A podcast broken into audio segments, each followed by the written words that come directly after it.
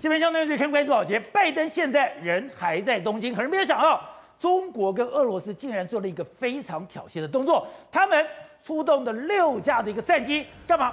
到了日本跟韩国，甚至进到了他们的防空识别区，而且这个飞机是非常有挑战挑衅的，他们出动了轰六，他们出动了图九五，那都是重型轰炸机，威吓的意味非常明显，但过去。中俄会威胁日本，从来没有这样子对待韩国。为什么今天要做这么大的动作？甚至拜登人在东京就迫不及待的要进行威吓。因为我们看到拜登到了亚太之后，他这一次把韩国牢牢抓在手里面，把韩国牢牢抓在手里面，中国才知道完蛋了，这个是他们无法承受之重。当韩国到了美国的时候，他现在在国防上面、军国防军事上面、在科技上、在市场上，甚至在经济上面，都会受到严重的打击。等于美国在中国的周边使下了一个绝大的封印，让中国动弹不得。而且，中国它的内部就有一个报告提出说，其实全世界现在军力成长最快，而且实力最强的都在亚太地区。我们看到韩国现在排名第六。而日本排名第五，但是我们看到二三四其实都是二式武器。这次乌俄战争已经可以出来说，二式武器完全不是美国的对手，所以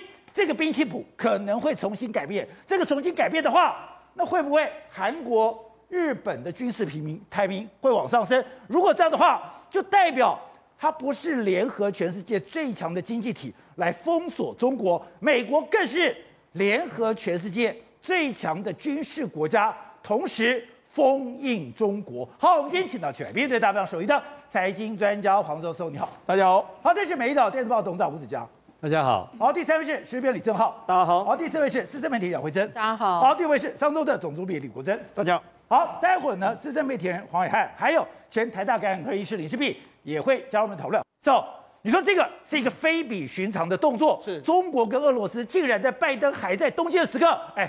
你居然出动了六架战轰机，还有战轰机是哎是有真正的杀伤力的，没错。你的威吓的味道非常浓厚，而且你不但是威吓日本，你还威吓南韩。你说现在拜登把南韩抓在手上的时候，对中国来讲是无可承受之痛。而且中国到底有多痛？我们从他外交部发言人的说话你就知道。朋友来了有好酒，那若是豺狼来了，迎接他的有猎枪。他把拜登当豺狼，所以也要猎枪伺候。好，所以你看二十四号的时候呢，中国跟俄罗斯的军机呢，一共有包包括宝剑，一共第一次的时候，中国有两架的这个轰六，然后紧接下来有两艘轰六，还有图九图九五的这个轰炸机四艘，在这边这个西太平洋在日韩边境那飞来飞去。特别是第二趟有有四艘轰炸机的时候，他们还刻意飞进了南韩的航空识别区，这样子跟你示威一下。当然，日本跟韩国的这个飞机马上就起飞，虽然一度是有点紧张的这个局面啊，但是告诉你什么？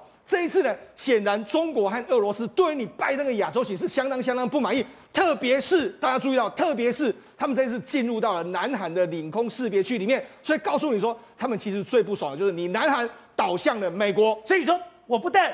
出动战机，是我还是出动战略轰炸机，对，这是有严重杀伤力的，威吓意味最浓厚的，对，竟然派来了，对，而我就是冲着南韩，对，南韩加入了美国队，对，对中国有这么伤吗？应该这样说啦，这次拜登来的时候，把南韩拉进来的时候，整个印太的包围网，或是对中国的这个科技的包围网，最后一块拼图就这样完成了。哦、为什么？第一个。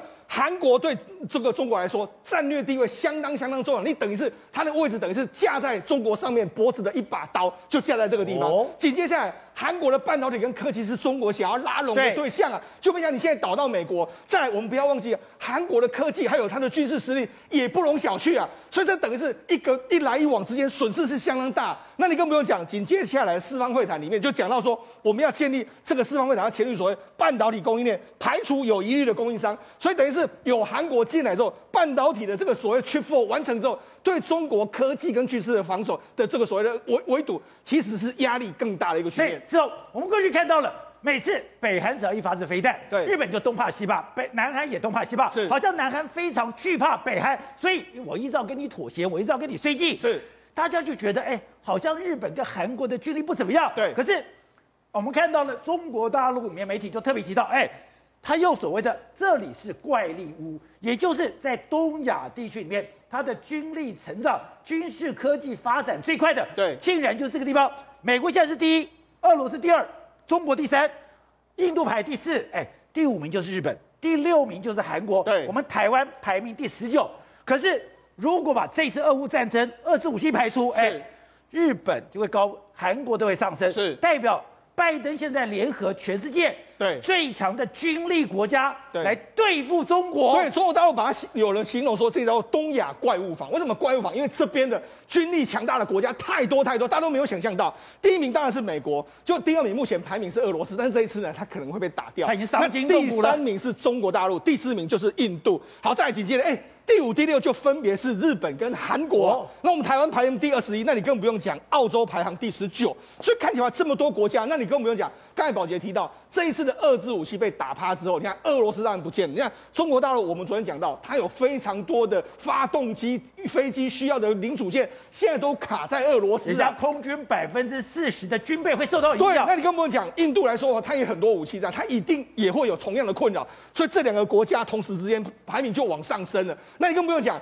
日本已经决心要增加对这个国防军费的这个投资，韩国也是一样。所以这两个国家搞不好，哎，未来会变成是啊。同时插进这个中国大陆的两把刀，那我们更不用讲。我跟你讲，为什么对中国大陆压力很大？我们讲冲绳基地在美国的响定里面，它是对着上海的；哦，韩国的这个乌山基地响定里面就是对着北京。哇哦！所以毫无疑问，它就是对着北京的一把刀。你真的要攻击我的时候，我可以反向的攻击你两个大城市，很快就可以抵达。所以你知道，所以两把刀插向北京跟上海。对，所以这个为什么对中国大陆压力这么大？你前线基地在这个地方，你很快就可以抵达北京啊。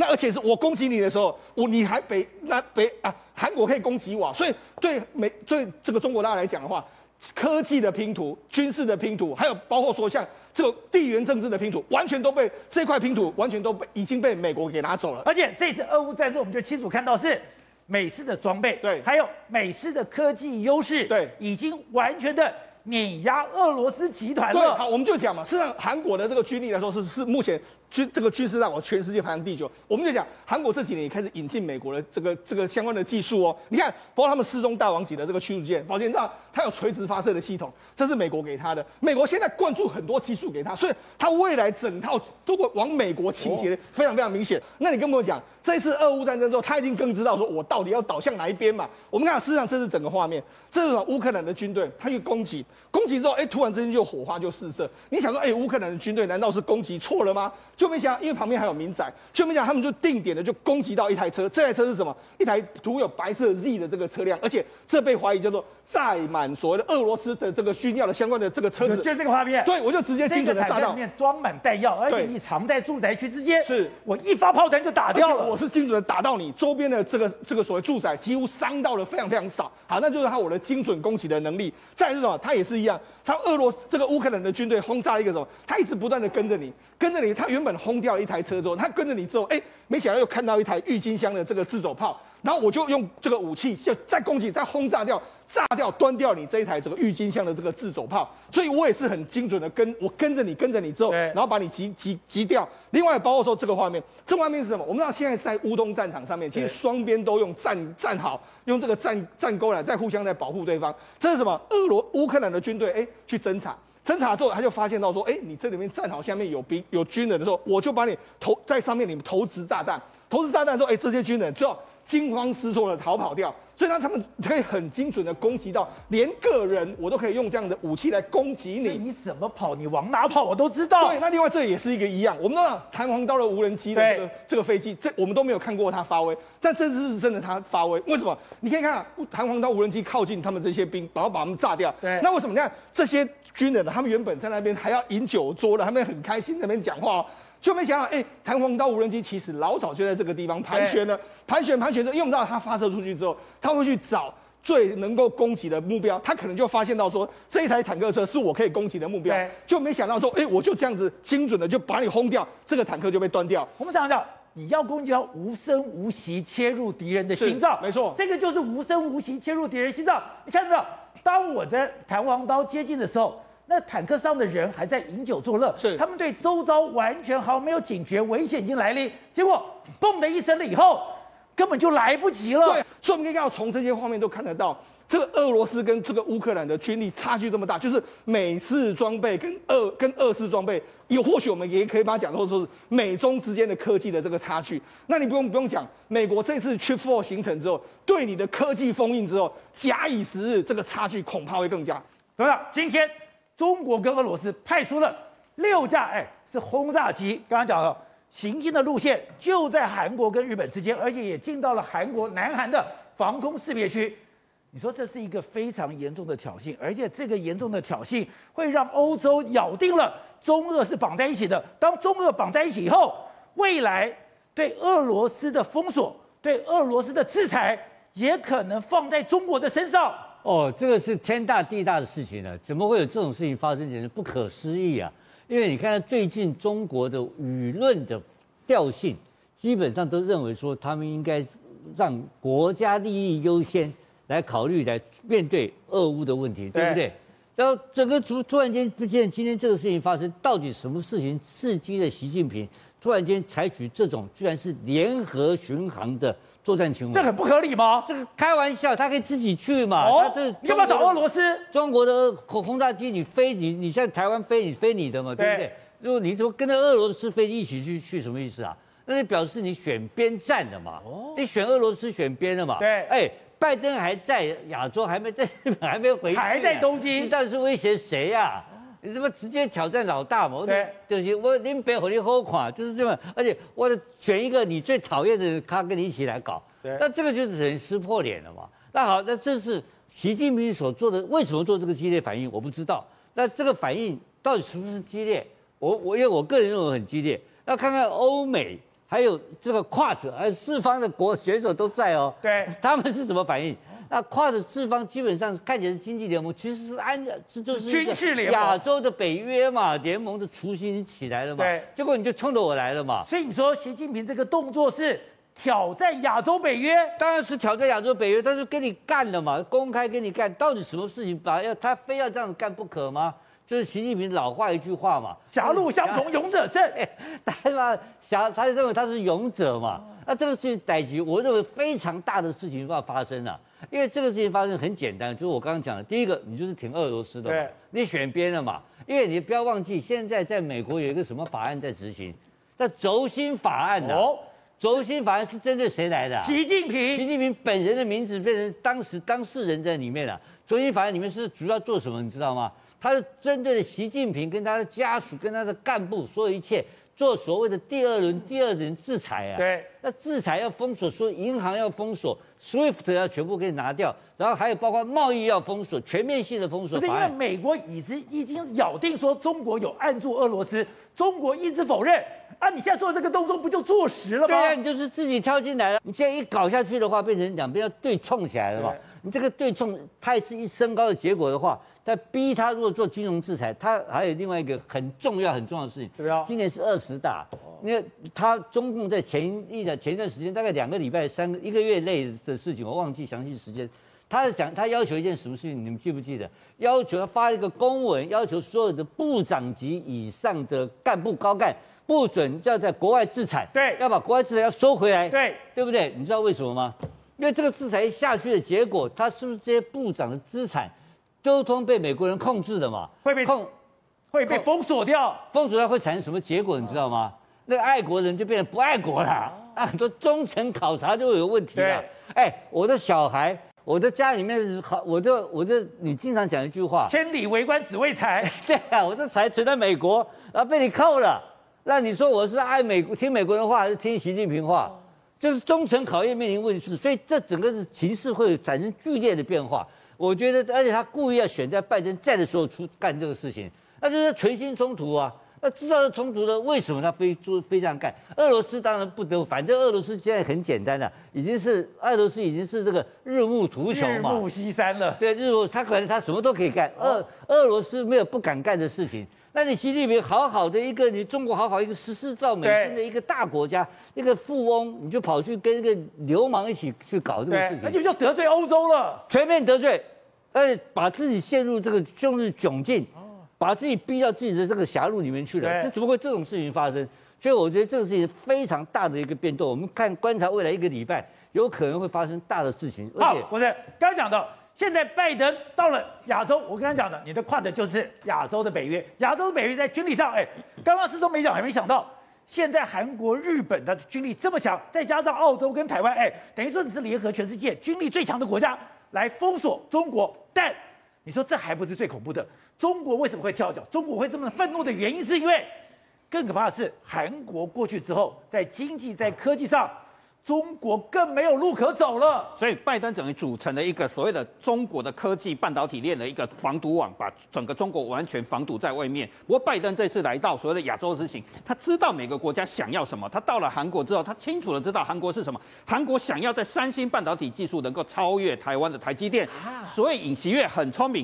他带着拜登去了哪里？就是三纳米厂。对，就是韩国三星的平泽厂。为什么到那个这个厂？因为这个厂正在实验全世界最新的所谓的三纳米的 GAA 技术。我们的台积电还没有做，我们的台积电可能到二零二四年做，它的良率很低。但是三星的人员就是想要告诉拜登说：“你看，我的技术超越台湾的台积电，即便良率非常的差，但是他就是想要告诉拜登说，你要来地挺我，我有好的技术，对我有好的技术，你要来支持我。所以他就很清楚的说，我要。”投资三百六十兆台币，哦相当于十兆台币。拜登来说，三百六十兆韩元，韩元十兆的台币，就是要努力培养落后，把这个台落后台积电的这个差距给拉回来，而且变成是一个半导体的生态链。所以他很清楚，韩国是想要想要什么，要拜登来撑腰，来发展出一个超越台积电的新的一个晶圆王国。所以说，尹锡悦靠向了拜登，不但是在军力上面我们的合作，更重要的是在半导体科技上面。他需要得到美国的支持，对，这样就可以发动所谓的他的电动车、智慧工厂跟智机器人这个产业，等于所有的行业都会因为一个晶片，然后把它串联起来，所以他非常清楚。韩国想要是什么？但是拜登到了日本，他也很清楚日本想要什么。日本因为知道台湾跟日本、台湾跟韩国在争半导体的技术，但是韩国、日本也很清楚，那我要更先进的技术。所以日本的产业大臣李森田光一，其实在五月的时候都悄悄跑到了美国纽约去看什么？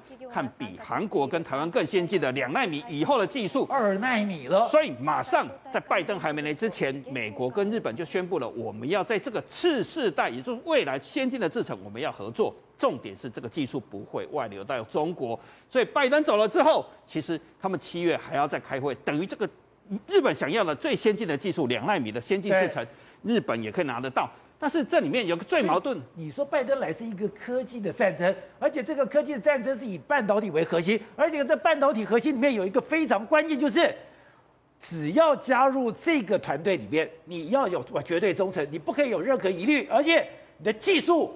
绝对不可外流给中国。对，而且我满足你，韩国想要的是超越台积电，日本想要更先进的两纳米以后的制程，日本我也支持你。但是重点是这个联盟要怎么成型？不是，你想说这次拜登来也算是有些撒下一个血盟，加入这个东西，连我们的经济部长都讲了，你一定不可以有任何疑虑，才能够跟美国合作。所以这个所谓的。美美国、日本、韩国这个印太新架构里面有一个最重要的宣言，就是只要有疑虑的供应商，我一律剔除。所以，所以只要有一律的一律剔除，我不能使用你们的联盟的技术跟设施，我一律剔除。所以，经济部长王美花就讲了一个，那你担不担心这件事情？其实他不担心，因为台湾业者最遵守营业秘密，不会把大家最要求的机密技术外流到中国去。那也要逼着。接下来也要逼着台湾的厂商要远离中国吗？对，它就是要形成一个美日韩所谓的半导体，以及到最后的科技一个完全的防堵供应链，所有的营业秘密、所有的机密都不能外流到中国，变成是一个科技防堵链。所以，施总，这次拜登来到了亚洲。是一个军事的封印，加上经济科技的封印。我觉得这一次韩国倒向这个美国来说的话，其实说穿了是中国自己把韩国推到美国那边的，自作自受。事实上，在过去一段时间，从过去五六年的时间里面，其实中国跟韩国之间原本他们经济依存度是非常高的，但是啊，中国一直在用所谓民族主义，你要刻意打压这个韩国的业者。我们举一个非常重要的例子，三星，三星过去那是哎，它曾经最高最高的时候，它在中国的市占率第一的时候，它一年可以卖好几亿只啊。就他现在三星的现在的手机在中国大陆的市占率不到一趴。哦，那而且他他真的是真，以前是差不多三十趴，对，从三十趴不到一趴，不到一趴，而且他是真心换绝情。那今年的时候，今年不是有东这个北京冬奥吗？北京冬奥说，哎，他还特别宣这个把这个 Galaxy S 二十二变成是冬奥的这个赞助厂商。对，那那他你知道冬奥每一个选手。你的这个选手的礼包里面，他都送你一支这个折叠机，Galaxy 二十二，对，送给你这个折叠机，然后人家很多人收到都很开心，就那他还请了，包括说这个庇佑啦，中国的一些网红当代言人，砸了好几亿下去，就那砸了好几亿下去，你知道吗？就原在中国的市占率呢，完全没有起色，没有增加。好，那因为在中国市场，哎，好像已经卖不卖不了的时候，可你看哦，反过来你看他在日本市场。它日本市场的时候，这是二零一七年的时候，三星的市占率五点二趴，可以来看慢慢慢慢往上升。它现在在三星在日本的市占率十三点五趴，它已经赢过了夏普跟 Sony，增加这么多。它现在仅次在 Apple 之后，所以呢，它也他也发现到说，哎。原来我也可以不用靠中国大陆，我可以靠日本，而且日本居然可以接受我。对，所以你就知道，市场现在整个气氛氛围在改变之中。中国已经不是最大市场了。对，好，那除了这之外，还有一个是什么？现代汽车，现代汽车也是一样。你看，这是现代汽车，曾煜轩，我们啊，这张图非常有意思。他们两个开完会之后，他们宣布完之后，你看他们两个还走到花园里面去，走了很久的时间了，勾肩搭背。对，那个这是拜登，那曾义轩，他们两个勾肩搭背。那这个图很很明显的嘛。啊，你就是我的人呐，就是这样意思啦。对啊，对。对，那我怎么会这个样子呢？我们就讲，实际上原本原本去年我昨天讲到说，这个这个现代汽车去年在中国大陆的目标是五十万台，就后来公布出来，它只有卖三十八点五万。哦。那它最高最高的时候，二零一三到二零一六，他们每一年卖百万辆，所以他当时呢，哎，一共有五个基地，他有三个工厂，还有五个基地，这样下去哦，他想啊，我要大举投资，就变成哎。一百万现在变成三十八点五万，请问我怎么办？就他现在就已经把这个北京的厂啊，把它卖掉了，所以他等于等于是他现在必须要退出这个中国市场。好，但我们要反过来看美国，美国他去年一共销售了一百四十八万辆，他赢过了这个本田。成为这个美国市市场的第五名，所以呢，为什么他要转向？他现在也发现到说，其实没有中国市场，我也可以活得好好的。所以他为什么会突然之间觉醒呢？我觉得某种程度来说，是你中国真的你把这个这个韩国推到了美国那一边。是我刚刚讲的，在国际局势上面，当然中美的冲突越来越激烈，可是没有想到，现在有一个战场，它非常的荒谬，也就是不怕神一般的对手，就怕猪一般的队友。昨天哎要去见邱奕胜，不是说没空吗？他今天竟然跑去见了罗志祥，不但去见了罗志祥，哎，现在全世界对现在非常贵的东方美人茶，一送送两罐，哎，还送中立的菜包，呃，东方美人茶是龙潭特产，还送菜包，中立的菜包，那两家名店我已经查了出来，非常有名的名店。我先这样讲哈，昨天我们在讲这件事情的时候，张善政亲自到桃园市议会，议长说没空就没空，不见，对不对？今天一早，议长自己去找罗志祥，自己去，不是罗志祥去拜会哦。议长带了一大堆议员，看到有没有？有有有涂全吉啊，这个这个徐奇万啊等等的嘛，徐玉树啊，梁维超等等议员嘛。议长带着，然后一路去拜会罗志祥，啊、然后呢找阵仗这么大，对，阵仗很大嘛。然后找了罗志祥哦，然后送罗志祥菜包，送罗志祥东方美人茶，哎，讲的很好听。他说。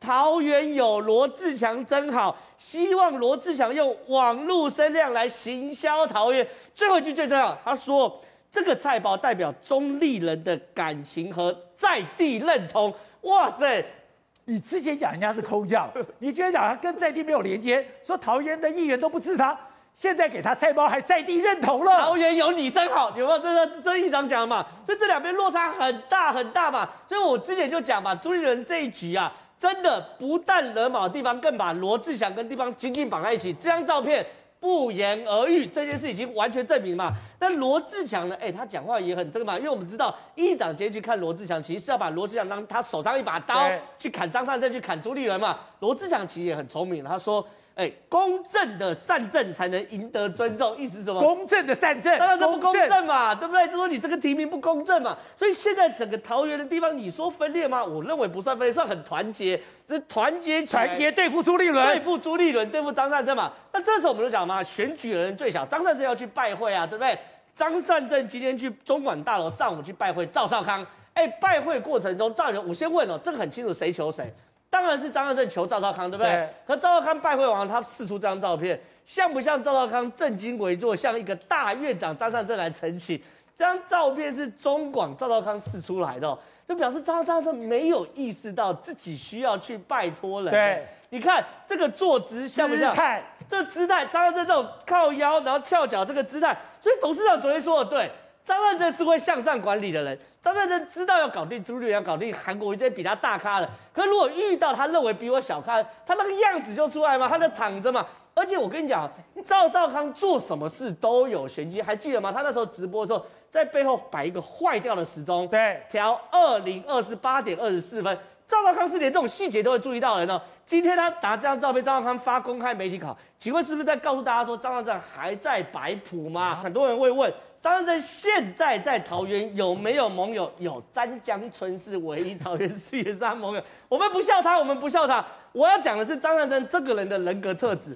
詹江村今天 po 一个脸书，原约定下午三点，张善政要拜访我服务处，哎，很好啊。结果呢，张善政呢刚刚来电，由于朱立伦就说台北有急事。拜会完万美玲之后，张善政必须另外往台北，两分钟都无法出。两分钟，两分钟都不给张江村，只好改天再约。哎，张江村是现在整个桃园，我们记者有去问哦，唯一支持张善政的，就两分钟不给你，两分钟都不给他，因为他就就是这样的嘛。反正我觉得老子最大，老子是院长嘛。所以你看这种的状况，这种拜会的模式，我坦白讲，要破冰很难了。好，我看现在桃园没有想到，本来。非常有利国民党的状况，现在火烧燎原到，哎，我今天看到那个照片，我真的觉得笑死了。今天我讲罗志强去了桃园，最大的阻力就是议长，议长根本觉得你是外地人，没有资格来这个桃园来选。结果现在有你真好，宝杰哥，政治上没有永远的敌人，也没有永远的朋友啊。两个月前，什么叫做围墙计划？罗志强见不到谁？他见不到邱奕胜啊！现在邱奕胜不但可以跟他见，还送包这个这个什么美人茶，还送菜包。哎，东方美人茶很贵耶！对对对对，宝杰哥，我问你，为什么他为什么邱奕胜主动今天去见罗志祥？因为明天早上张善政要跟罗振强罗志祥一起行脚哦，所以我早你一步嘛，我早你一步跑去跟这个罗志祥见面，告诉大家说我已经认同罗志祥了。为什么？宝杰哥，张善政现在不要急着去找邱奕胜，也不要急着去这个见罗智强。他要先跟大家说明一下，他到底户籍搬到桃园没有？哦，上次总统大选他是他是花莲呐、啊，他是花莲、啊，还没搬到桃园，是不是？罗志强已经搬到桃园了，罗志强已经是桃园人，在龟山嘛，议员也辞了，户籍也迁了，房子也买了，买了。张善政没有啊？这次出来桃园，他以为水到渠成，出来大家问，哎，怎么马英九、韩国瑜、罗罗志强、邱医生没有人在他旁边啊？所以现在目前邱医生他找不到，吕玉玲他也找不到。昨天那个状况，我们节目已经跟大家讲过了。你怎么会这样干呢？你有没有看到昨天那个画面？哎，导播现在放出来了。张三那个邱医正平常走路虽然不慢，但没有这么快。是的，他为什么这么快？因为他不想待在那个状态之下，他不想让记者再问他说，你要不要见张善正？我转过来讲说，有必要做到这样吗？所以他赶快把他走开。宝杰哥，如果张善正昨天我这样跟大家讲哈，我们关键时刻来，我先跟大家讲清楚哦。如果昨天张善正十点四十三分，就是见面前十七分钟宣布取消。记者全部散开以后，十二点的时候，他站在议长的门口，一个人没有记者。你说邱医生会不会见他？会见他吧？本来就是这样嘛，见面哪有这么难？你要私下去拜会，哪有弄一堆记者来的？因为朱立伦才在四月一号打电话干掉罗志祥，讲了两个小时，有没有？你不可以去桃园，议长不听你，你没有在地渊源，那这些话他怎么没有跟张善政讲？那张善政今天已经说哦，我要被征召了，所以已经谈了快一个月嘛，四月初就已经谈了，四月底五月初就在谈了嘛。那你怎么没有再确定在上个礼拜三跟？朱立伦一起出席中常会的时候，你问他一下说：“哎，那听说邱医生地方很重要，有没有人问过他？”对，你连这句话都没有问朱立伦，你都没有 confirm，所以当然会出这个大包嘛。现在问题是在这里哈，上个礼拜，宝杰哥，上个礼拜哦，也才整整一个礼拜前哦，邱医生他的状态是力挺吕玉玲，call 了四百八十六个里长，说都是挺吕玉玲的人，然后朱立伦跟他讲说：“你是主委，你是操盘手，就交给你了。”这搞了半天，原来我不是操盘手，我都不知道要换人了。这叫奇耻大辱。如果他吞下去，他在地方以后就不是话。被耍了。但是问题是，宝杰哥，邱医生跟吕玉玲都会很聪明，很好啦，好人选嘛，院长嘛，只是没听过而已。好，祝福祝福。没听过，他是啊，邱医生是这样讲的啊，从来没有听过张张善政要来啊。地方讨论没有人讲，中央主席跟我谈也没有这个人啊，啊，怎么突然跑出来？我完全不知道。那既然说这是院长啊，是好人选啊，那就这样子，我要忙哦，我是议长，不用跟我见面的。但是呢，你见不到我。我去找小强给你看，我找你一步去，所以现在会是这样哈，宝杰哥，我就先跟大家讲，最好的做法，国民党应该缩回来，就办一个初选嘛，大家比民调，如果张善政比罗志祥还要再改吗？但问题是他不会这样做，所以不会这样做。状况之下呢，就会变成是吕玉玲跟邱毅胜这个气出完了以后，大家也就不再气了，但是不再气，手放到后面去，那么赢党不是谁来都赢吗？跨立标案，让民进党去选，国民党呢就会回到二零一八。陈学圣那个状态，没有人帮他，结果摔死，只有三十九趴的得票。